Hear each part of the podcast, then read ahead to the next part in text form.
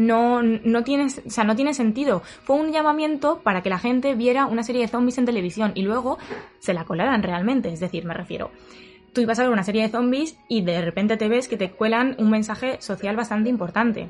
De hecho, cuando se canceló la serie, lo que hicieron fue pedir un change.org para que se continuara. Y en la descripción del change.org lo que decían es, eh, es una serie que ha impactado mucho las vidas de la gente que lo ha visto y entonces lo que queremos es que vuelva porque tiene un gran impacto social.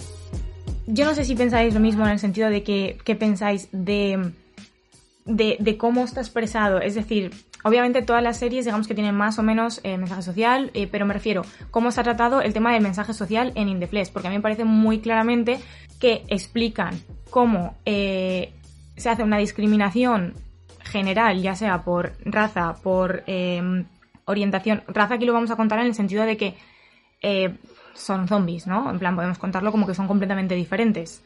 Que obviamente existe el plus de que a ellos se les juzga porque anteriormente pues han matado a gente, pero al fin y al cabo mm, ahora mismo son personas normales. Entonces habla muy bien del bullying, habla muy bien de la discriminación, habla mm, muy bien de el estar dentro del armario también, porque obviamente, spoilers, ya hemos dicho que iban a ver, sabemos que mm, Rick está dentro del armario y no puede salir. O sea, mm, como que lo ha intentado porque al final de la primera temporada vemos como Kiren cuando va a hablar con él, después de todo lo que pasa, es consciente de que, o sea, que a Rick le gustaba él y su padre eso lo sabía.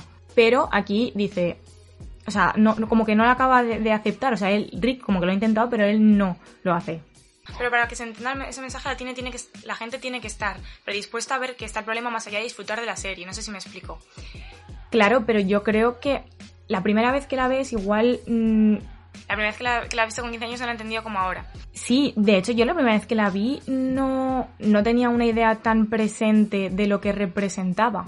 Pero de todas maneras sí que, al menos el tema de, del LGBT sí que se ve claramente, que es una crítica a cómo eh, pues puedes estar dentro del armario o cómo puedes, ¿sabes? O sea, me refiero, ahí sí que se ve. En el LGBT sí que ve. Lo que igual no vi tanto es de eh, coger y hablar de la discriminación así en más grandes rasgos. Fue como un, vale, hostia, habla de la discriminación, porque quitando que son zombies, habla de, que no aceptan a alguien. De hecho, pero ya no solamente de lo de los zombies, porque por ejemplo, Kiren cuando habla, él siempre dice que no le aceptaban ya desde antes. No es que no, no les guste que sea zombies, que ya desde antes no les gustaba. Claro, pero por ejemplo, la discriminación y reinserción igual no está tan claro.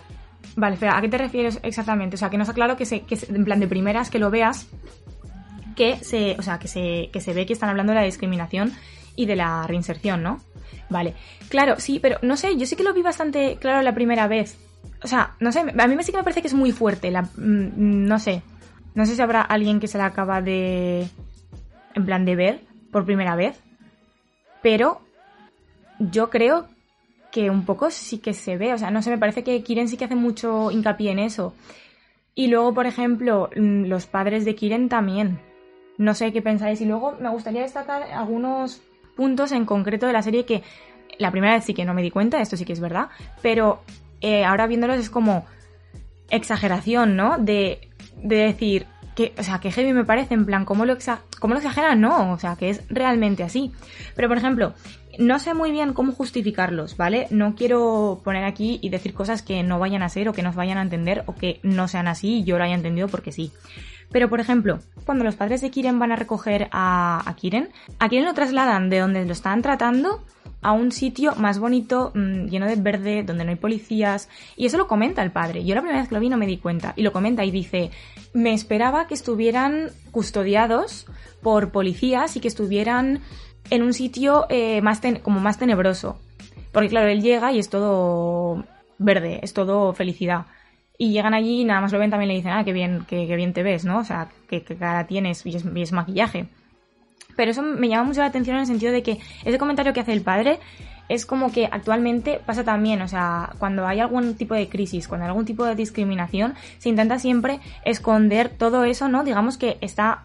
Es que no sé, ahora mismo no se me ocurre ningún momento concreto de la vida actual en el que es, puedas em, expresar eso, pero pero es como que intentan tapar lo sucio con cosas menos sucias. Por ejemplo, a ver, es que va a ser una comparación igual un poco exagerada o un poco mm, sin menos sentido del que podría tener. Pero cuando pasa algo con, con un famoso de a nivel de abusos sexuales y tal, que de repente sacan mm, un álbum o de repente sacan no sé qué, como para taparlo, ¿no? En plan, que solamente se vea lo bonito de esa persona, el vamos a eh, enseñar las cosas buenas que tiene y a ver si la gente se olvida de las malas. Pues me parece así, es me querer dar una visión de que tú no eres racista o que tú no eres machista o que tú no eres tú no haces discriminación porque la fachada es bonita, pero detrás sí que lo eres. Es que no sé si me, no sé si me estoy explicando, me parece una forma un poco extraña. Claro, es como de primeras mm, no te parece, pero luego si te pones a rebuscar y dices, vale, pero él ha estado alejándose aquí todo este tiempo, mm, no ha sido así. Y luego también, em, como por ejemplo, en el caso del primer, al final del primer episodio, coges y mm, se mata a la señora mayor, ¿no? La que de hecho es la vecina de, Kiren. Como Jem ahí, o sea, Jem va a proteger a su hermano, pero a esta señora no la quiere proteger bajo, o sea, no, no tiene, si le da reparo, obviamente que la maten, pero no dice nada, no se queja en ningún momento, no dice, oye, estamos haciendo alguna cosa mal, cuando ella se le tiene mucho en cuenta, porque Bill le tiene mucho en cuenta a Jem, esto es así, o sea, le tiene un cariño muy especial. Entonces, hay un momento que dices, a ver, que luego sí es verdad que Jem se coge y dice, eh, lo he hecho por tus, por los, por los papás, no lo he hecho por ti. Pero, mmm, igualmente es como hipócrita, ¿no? En el sentido de ahora, es decir, tú eres, eh, eres, si eres un machista, por ejemplo, eh, dices, no, pero es que tengo, tengo familia y no lo soy como familia, pero es que con el resto sí. No sé si me explico, en plan, no eres, no eres machista porque tienes madre, porque con tu madre no eres machista, pero con el resto de las mujeres sí, que ponen la excusa esa, pero no tiene nada que ver. Y luego, ya hablando al final, en el último capítulo, cuando meten en la celda a. no me acuerdo el nombre, pero el chico este que es rubio que trabaja con. con Bill y con Jem en lo de antiterroristas, de zombies, no sé qué. Ahí, o sea, es como. Mmm, es muy hipócrita en plan cuando le pide a Ken, al, al, al señor de la anciana que mataron, que traiga un sándwich tal, no sé qué y la gente, o sea, es como en cuanto estás como es que vale, a ver, aquí hablo de la ignorancia de la gente, o sea, la gente se en ese momento se pensaba que eh, cogías y si te mordían te convertías en zombie y nadie se cuestiona eso, simplemente se lo creen y no es así. Y es como el resto de cosas son como los estereotipos, ¿no? O sea, cuando se crea un estereotipo de una cultura, de una sociedad, la gente se lo cree y ya está, en plan, porque se hace, pues obviamente, un estereotipo de boca en boca y tal. Pero la gente, mucha gente no se para a investigar y toda esa gente que, que ve que el otro está allí, o sea, aquel se va a morir de diabetes, no se va a morir porque le haya mordido un zombie. Y la gente, eso le da igual, y ya, porque le haya mordido un zombie, y aunque siga siendo una persona completamente normal, que habla con ellos completamente normal, y siga siendo la persona que conocían, enseguida le tachan. ¿Sabes? Ya sé que estoy exagerando todo esto, en plan. Sea, yo lo que me refiero es que obviamente aquí lo estamos exagerando, pero es como... Y luego también, que a por ahí arriba, hablar de, Rick. Yo no sé qué pensaréis del personaje de Rick. A mí el personaje de Rick, lo, le quiero, pero le odio también. Lo que me parece es, no sé, pero no, no me emociona. No me emociona, la verdad. O sea, la primera vez que lo vi me gustó más de lo que me gustó la última vez que me la vi para el podcast. Eh, Llegó un momento, de hecho, es que lo detestaba, es que no le aguantaba. Yo entiendo la presión que tiene él como, pues por su familia y por su padre principalmente y, y todo, pero es que no me pareció que se estaba comportando de igual manera bien, porque incluso cuando están solos no vi que fue, no sé, que se expresara con Kiren, por ejemplo en el coche, al final, creo que es el segundo episodio, no vi tampoco que se expresara. Y luego el hasta qué punto le manipula a su padre para pensar que él no es un zombie. Yo eso no lo entiendo. ¿Cómo se puede llegar a creer eso? Un poco normal, sí, a ver, es que el chico no, no, no tiene, o sea, no piensa por sí mismo, me refiero, ya es adulto. Mm, o sea, ¿cómo no puede ver que él es igual que el resto? Igual cuando le dice a Amy que no es igual que él tampoco, claro que es igual que tú. Pero lo que más rabia me dio es cuando ya se encuentran Kiren y Rick, de repente cuando eh, Kiren dice, ella viene conmigo en el baño, y Rick dice en plan de, si no hay otra cosa que hacer, es como, es un capullo, nada más, nada más empezar, es un capullo. como que lo trata como un amigo y se ve que no es así. Pero realmente no es así, o sea, me refiero, no, o sea, lo está tratando incluso en la privacidad como amigo cuando no es así, cuando en la cueva está escrito mm, Rick por Kiren mm, mm, para siempre. Y en la carta que lee Kiren de memorias al principio también dice, em, eh, arreglaré lo de mi padre. Y lo de su padre es, pues que su padre es un mofo. o sea, me refiero, no sé por qué se lo niega cuando tenemos, o sea, él no lo hacía antes, negárselo. Al menos a Kiren, no sé por qué ahora sí que se lo niega a Kiren. Igual que se ríe cuando le dice el otro cuando le insulta.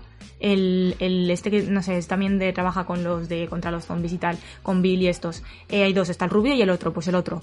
Em, de hecho, en plan, como que se burla de Kiren, estando delante Kiren y estando Rick y tal, y Rick se ríe. Y es como, hace nada que estás hablando con, de él, en plan, con él súper bien y de repente te estás riendo de él porque se supone que dicen que tiene pluma. Es que no lo estoy entendiendo, no lo estoy entendiendo. Vale, ha salido el tema antes del maquillaje. A, ver, los efectos especiales que utilizan no son especialmente buenos. Y el maquillaje que utilizan me parece un poco exagerado. En plan, Kiren está moreno eh, de rayos uva.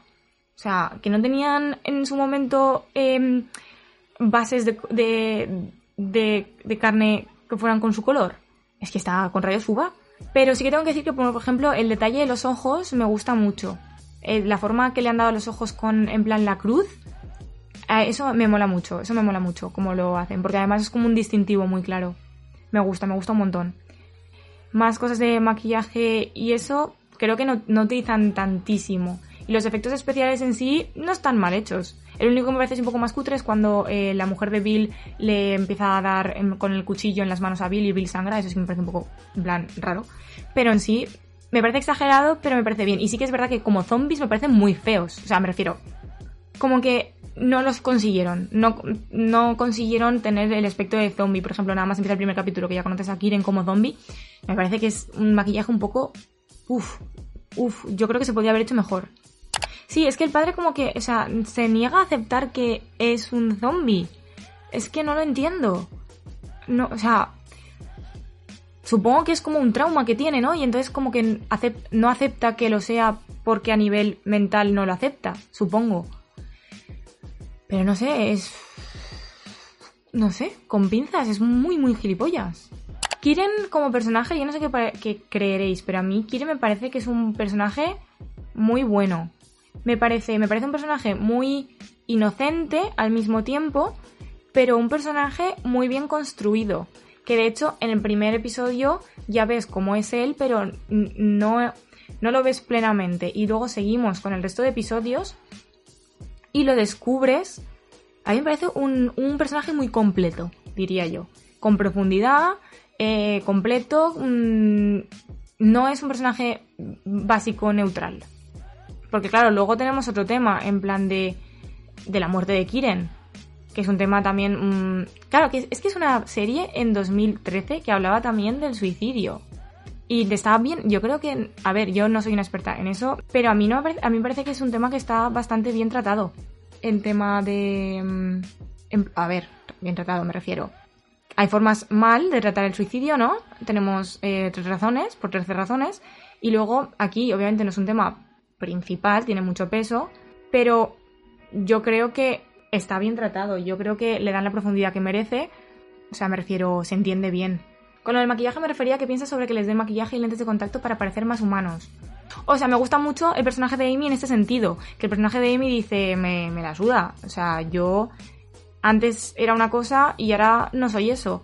Lo que pasa es que Amy también tiene el pensamiento que cada uno opinará de una manera, pero en el sentido de que eh, ellos lo hacían por la supervivencia y que están en el mundo para algo. Porque cuando al final Amy se va con el em, tren y básicamente se va a buscar al profeta. A ver, al primer profeta este no me cae muy bien. Y luego ya si ves pues la segunda temporada, pues ya te formas una opinión más clara. Pero me parece que es. O sea, me parece guay el pensamiento que diga, en plan, me da igual ir así, pero claro, yo veo que el de Amy está condicionado. Pero que Kiren podría ir así me parecería bien. O sea, decir ir así me parecía genial. Pues sí, la verdad. O sea, me parece guay que les den lentes de contacto porque al fin y al cabo es una forma de que el resto del mundo los acepte porque no estamos hablando ahora ya en términos de mm, pues eso en plan por ejemplo ya llevándolo al, al tema de real en plan no es que claro, dicen como, como les ocultan ser quienes son. Pero por otra parte me refiero, no lo veo tan heavy, no es como que, no lo veo como que oculten ser quienes son, sino igual algunos se sentirían más cómodos. Kiren, yo creo, no, él no lo dice en ningún momento, pero yo creo que él mismo se siente mejor con, con, las lentes. El maquillaje no sé, pero con las lentes yo creo que Kiren se siente un poco mejor. En plan, como que. Porque Kiren, no, no hay que olvidar que Kiren tiene un trauma muy grande. Probablemente todos, pero principalmente Kiren tiene un trauma enorme. No hemos visto a ningún otro PDS suffer, ¿no? En plan, que le vengan a la mente recuerdos. Por ejemplo, Amy no menciona nada de esto. Tampoco se conozcamos muchos. Conocemos a Amy, conocemos a la señora mayor, a Rick y a Kiren. Pero Rick no parece tener recuerdos. Amy no parece tener recuerdos. Y Kiren sí, entonces yo creo que Kiren tiene un sentimiento de culpa muy grande y tiene un trauma muy grande que esto venía, algo que hemos dicho antes en el chat, ¿vale? Pero... Vale, porque lo que has dicho de cuando vuelve a casa que no se impone.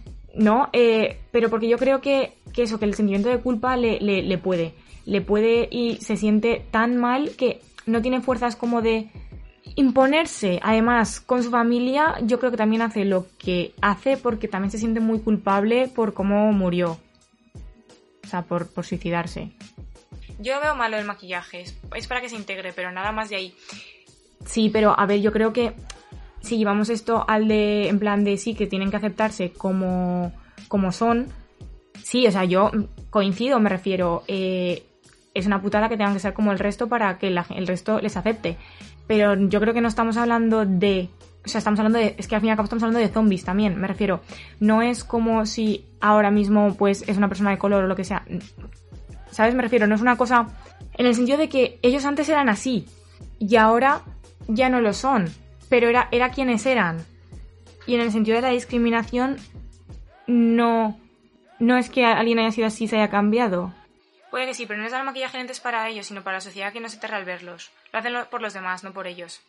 Claro, supongo que ahí entonces ahí está la cosa de que se pueda, o sea, que puedan elegir. Y Amy pues decide no hacerlo. Lo que pasa es que mm, lo que sí que me parece realmente mal es, por ejemplo, cuando eh, se acuesta con Phil y Phil le dice, mm, no, perdón, no es ahí, es cuando le ataca el otro y va eh, y le dice que saliendo así que no va a en plan que no va a hacer nada y le y en plan le ataca y le pinta la cara y tal. Luego ya sí que se pinta se maquilla se pone las lentes para irse de la ciudad. Eso sí que me parece realmente mal. O sea me refiero la cosa es que cuando una persona habla, en plan, que ellos decidan, igual, pues bueno, es que no sé si me estoy explicando, pero en, el en ese momento de Amy sí que me parece realmente mal que se sienta obligada por la sociedad a tener que hacer eso. Ay, y unrelated, pero cuando al final el párroco le dice a Bill que em, va a haber un, un segundo levantamiento y que solamente las almas puras se levantarán para que pues Rick muera y todas estas cosas, em, me pareció mucho de secta eso, ¿eh? Mucho de secta. De hecho hubo una secta así, en plan, una secta, no me acuerdo el nombre, pero que lo que hacían era, en plan, les hicieron creer que tenían que, que morir eh, para ir al cielo o para renacer o no sé cómo era. Es que, o sea, sí, el párroco tiene una secta. La verdad es que sí. El párroco tiene una secta montada y todos los discursos que lanza de, en plan, porque es que encima, es que esos discursos que me parecen en plan de, se pueden sacar en plan directamente a, la vida real, en plan, no sé si ahora mismo mencionan algo de los zombies en ese tipo de, de discurso, pero lo puede sacar a la vida real y me parece un de esto súper sectario y súper de, de bullying y de discriminación al resto del mundo porque es como cuando dice lo de not your, en plan, no tus vecinos, no tus no sé qué, es como en plan, si los traéis pero aquí no. ¿no? En plan, es como, no sé, no sé, uff. Sí, a ver, la, la iglesia en general es bastante sectaria en ese, en ese sentido. Y bastante discriminatoria y todo, eso ya lo sabemos. Ese discurso se puede sacar directamente aplicado a los refugiados. En plan, de que vayan a algún otro sitio, pero no aquí. Y eso está muy mal. A mí el, el tema del, del guion y demás me gusta también mucho. O sea, a mí me gusta el guion como está muy, muy bien escrito. ¿Y qué pensáis de la escena final? de la escena de. Mm, o sea, después de que pasa lo de Rick y Kiren eh, se va a hablar con Bill y luego de Bill sus padres le buscan y está en la cueva y luego vuelve a casa. ¿Qué pensáis de esa escena? A mí me parece una escena, o sea, una escena, son varias escenas, perdón. Más es que es más incluso que una secuencia. Serían dos secuencias. pero me parece brutal. Me parece increíble. O sea, me parece... Pero tanto... Me parece muy humana y muy bien tratada y nada forzada, por ejemplo. Hay series en las que cuando hablas de... Hablan, por ejemplo, padres con hijos y tal. Hablo ahora mismo de Kiren en la cueva, cuando le habla a su madre. Ah, yo creo que eh, hubiera sido muy fácil que quedara forzado cuando habla con la madre, cuando la madre le cuenta la historia. Pero no queda nada forzado, me parece súper guay como lo hacen, porque es como súper natural, no queda forzado. Yo no sé qué me pero yo creo que en muchas series una conversación así se hubiera forzado mucho y hubiera sido en plan de meter ya, en plan, con pala.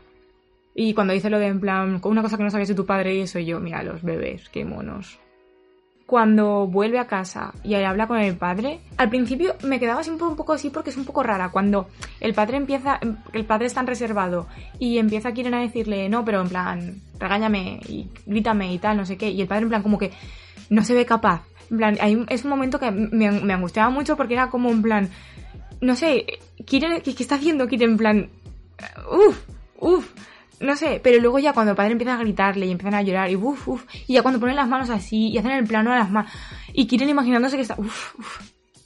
O sea, fatal, fatal.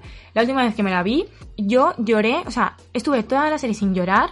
De hecho, es que yo me acuerdo que la primera vez que la vi, me puse a llorar cuando encontró a Rick. Es que encima el Bill se lo deja en el garaje de Rick, en plan de... De lo he hecho por joderte a ti, o sea, es que lo he hecho por joder a Kiren. O sea, aparte de por la creencia que tenía, lo he hecho por joder a Kiren. Y yo entonces empecé a llorar ahí, cuando encuentra a Rick. Y cuando veo, o sea, yo lo encontré y decía, uy, ¿qué le pasa? ¿Qué le pasa? Pero es que ya cuando gira la cabeza y le, le veo la cosa que le ha grabado, no paraba de llorar, no paraba de llorar. Empecé a llorar ahí y ya no paré hasta el final. Pero en esta, tengo que decir que mm, aguanté toda la, en plan, eh, la escena de la casa de, de, Rick con su padre y su madre, eh, diciéndole en plan, ¿qué es lo que has hecho? No va a volver, es que no va a volver. Todo eso en plan como con una tensión súper enorme, pero sin llorar. Pero es que fue el plano de Kiren en la cueva y empezar a llorar como un bebé, o sea, eh, fatal. Y ya toda la escena con el padre llorando, con los ojos en plan veía borroso, no lo veía bien, porque estaba llorando. Y luego acabó la serie y de hecho cogí el móvil y tal, pero es que después, cinco minutos después de acabar la serie, llorando otra vez. Y digo, ya está, si es que encima ya sabía lo que pasaba. Fatal, esa escena es que me parece, me parece una combinación de escenas y una, un guion, un diálogo súper acertado, súper natural. No sé, a mí, es, yo creo que es mi, mi parte favorita de toda la serie, las dos últimas secuencias. Desde que encuentra a Rick hasta que acaba la serie. En plan, la primera secuencia, desde que encuentra a Rick hasta que eh, va, sale de casa de, mm, de Bill y desde la, en plan, la siguiente que empieza con la cueva hasta que acaba la serie, que es con, con lo del padre y las manos y tal. Saving the Flesh. tenía apuntado también para hablar de eso. pero, es que pero es que ahora ya no tiene nada de sentido, ahora ya no va a haber nada de In the Flesh. Es que os voy a contar lo que pasó con In the Flesh, ¿vale? Eh, In the Flesh, la serie, pues eso, mm, cuando se canceló y no había tercera temporada, a la gente le había gustado mucho. De hecho, no, tengo muy claro todavía, y mira que he investigado mucho sobre el tema, pero no tengo muy claro todavía por qué se canceló.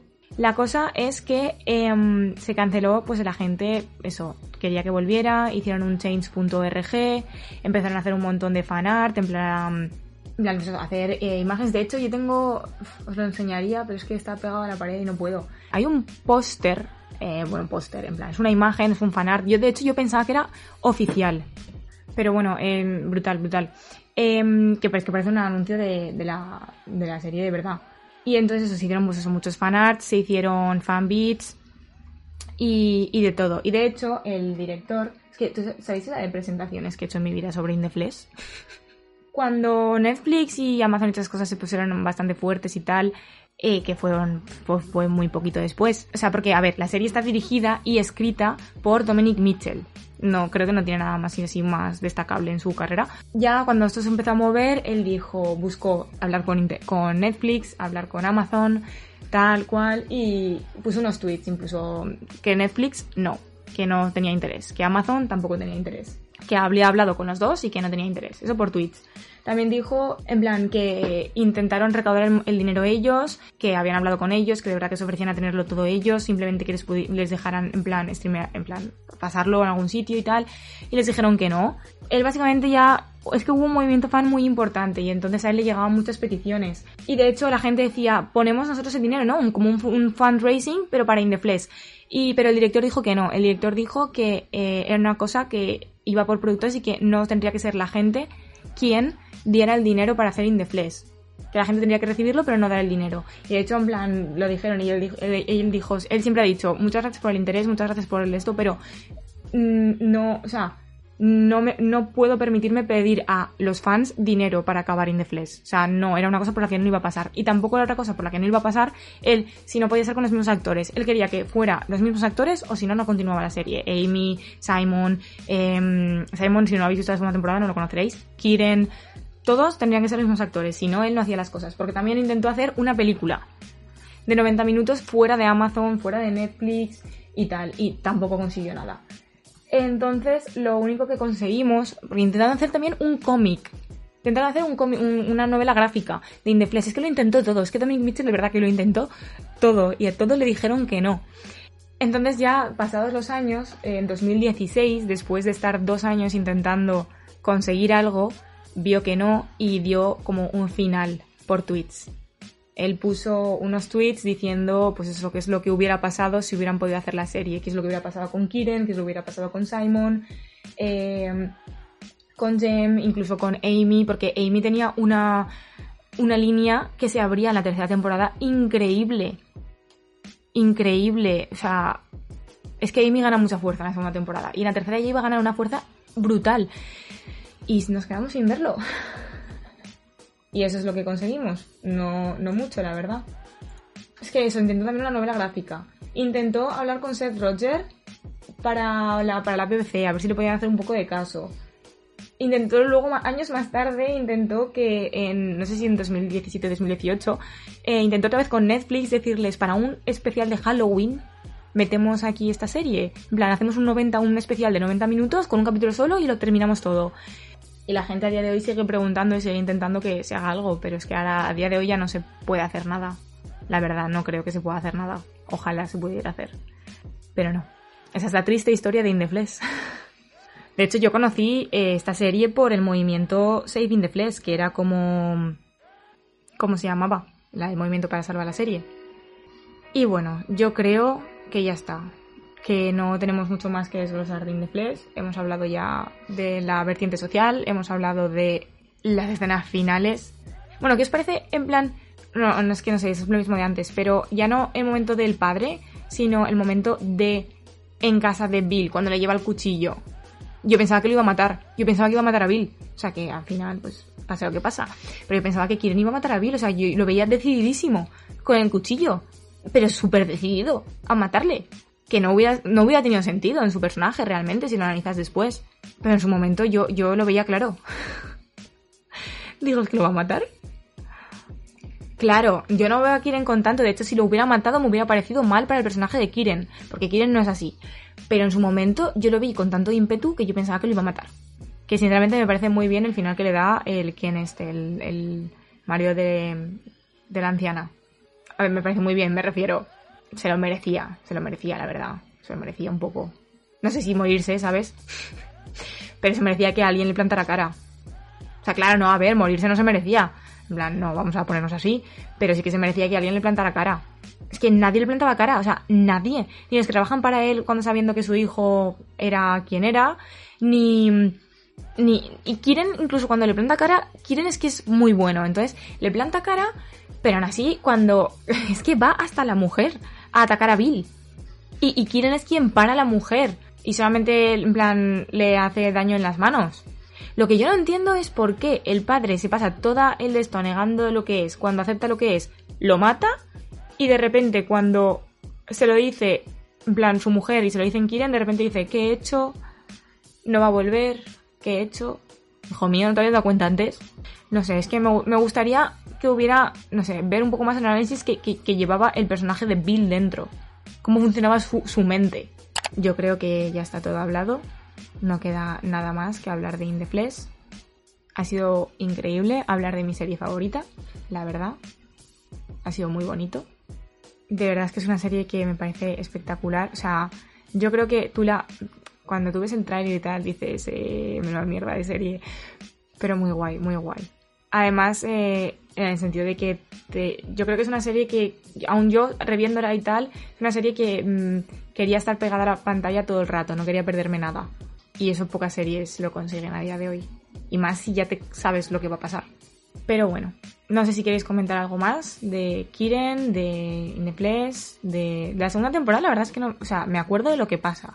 Y que hay momentos memorables, como el momento de el... Eh, no voy a hacer spoiler, pero el momento de el cementerio con Kiren y su padre que van a cogerlo y luego también aparece Simon y bueno, es que Simon es un personaje súper increíble también. No voy a hablar a nivel de si es bueno o malo porque he has issues, me refiero, hay que analizarlo y no me acuerdo tanto de su personaje como para ponerme a ello, pero es un personaje muy interesante y que aporta mucho. Yo creo que era el personaje adecuado para la segunda temporada. Pero bueno, ya estaría. La semana que viene hablaremos de plataformas, es decir, de Amazon, de Netflix, de HBO y todas estas cositas, analizando un poco pues qué nos ofrecen, la interfaz, qué series hay, cómo enfocan su estrategia en plan de, de marketing y tal, cuánto dinero dan a, en plan, a producciones propias, cómo las producen, en quién confían y todas esas cosas, no sé. Será un poquito también de conversación. Así que nada, nos vemos la semana que viene. Muchas gracias por pasaros. Adiós.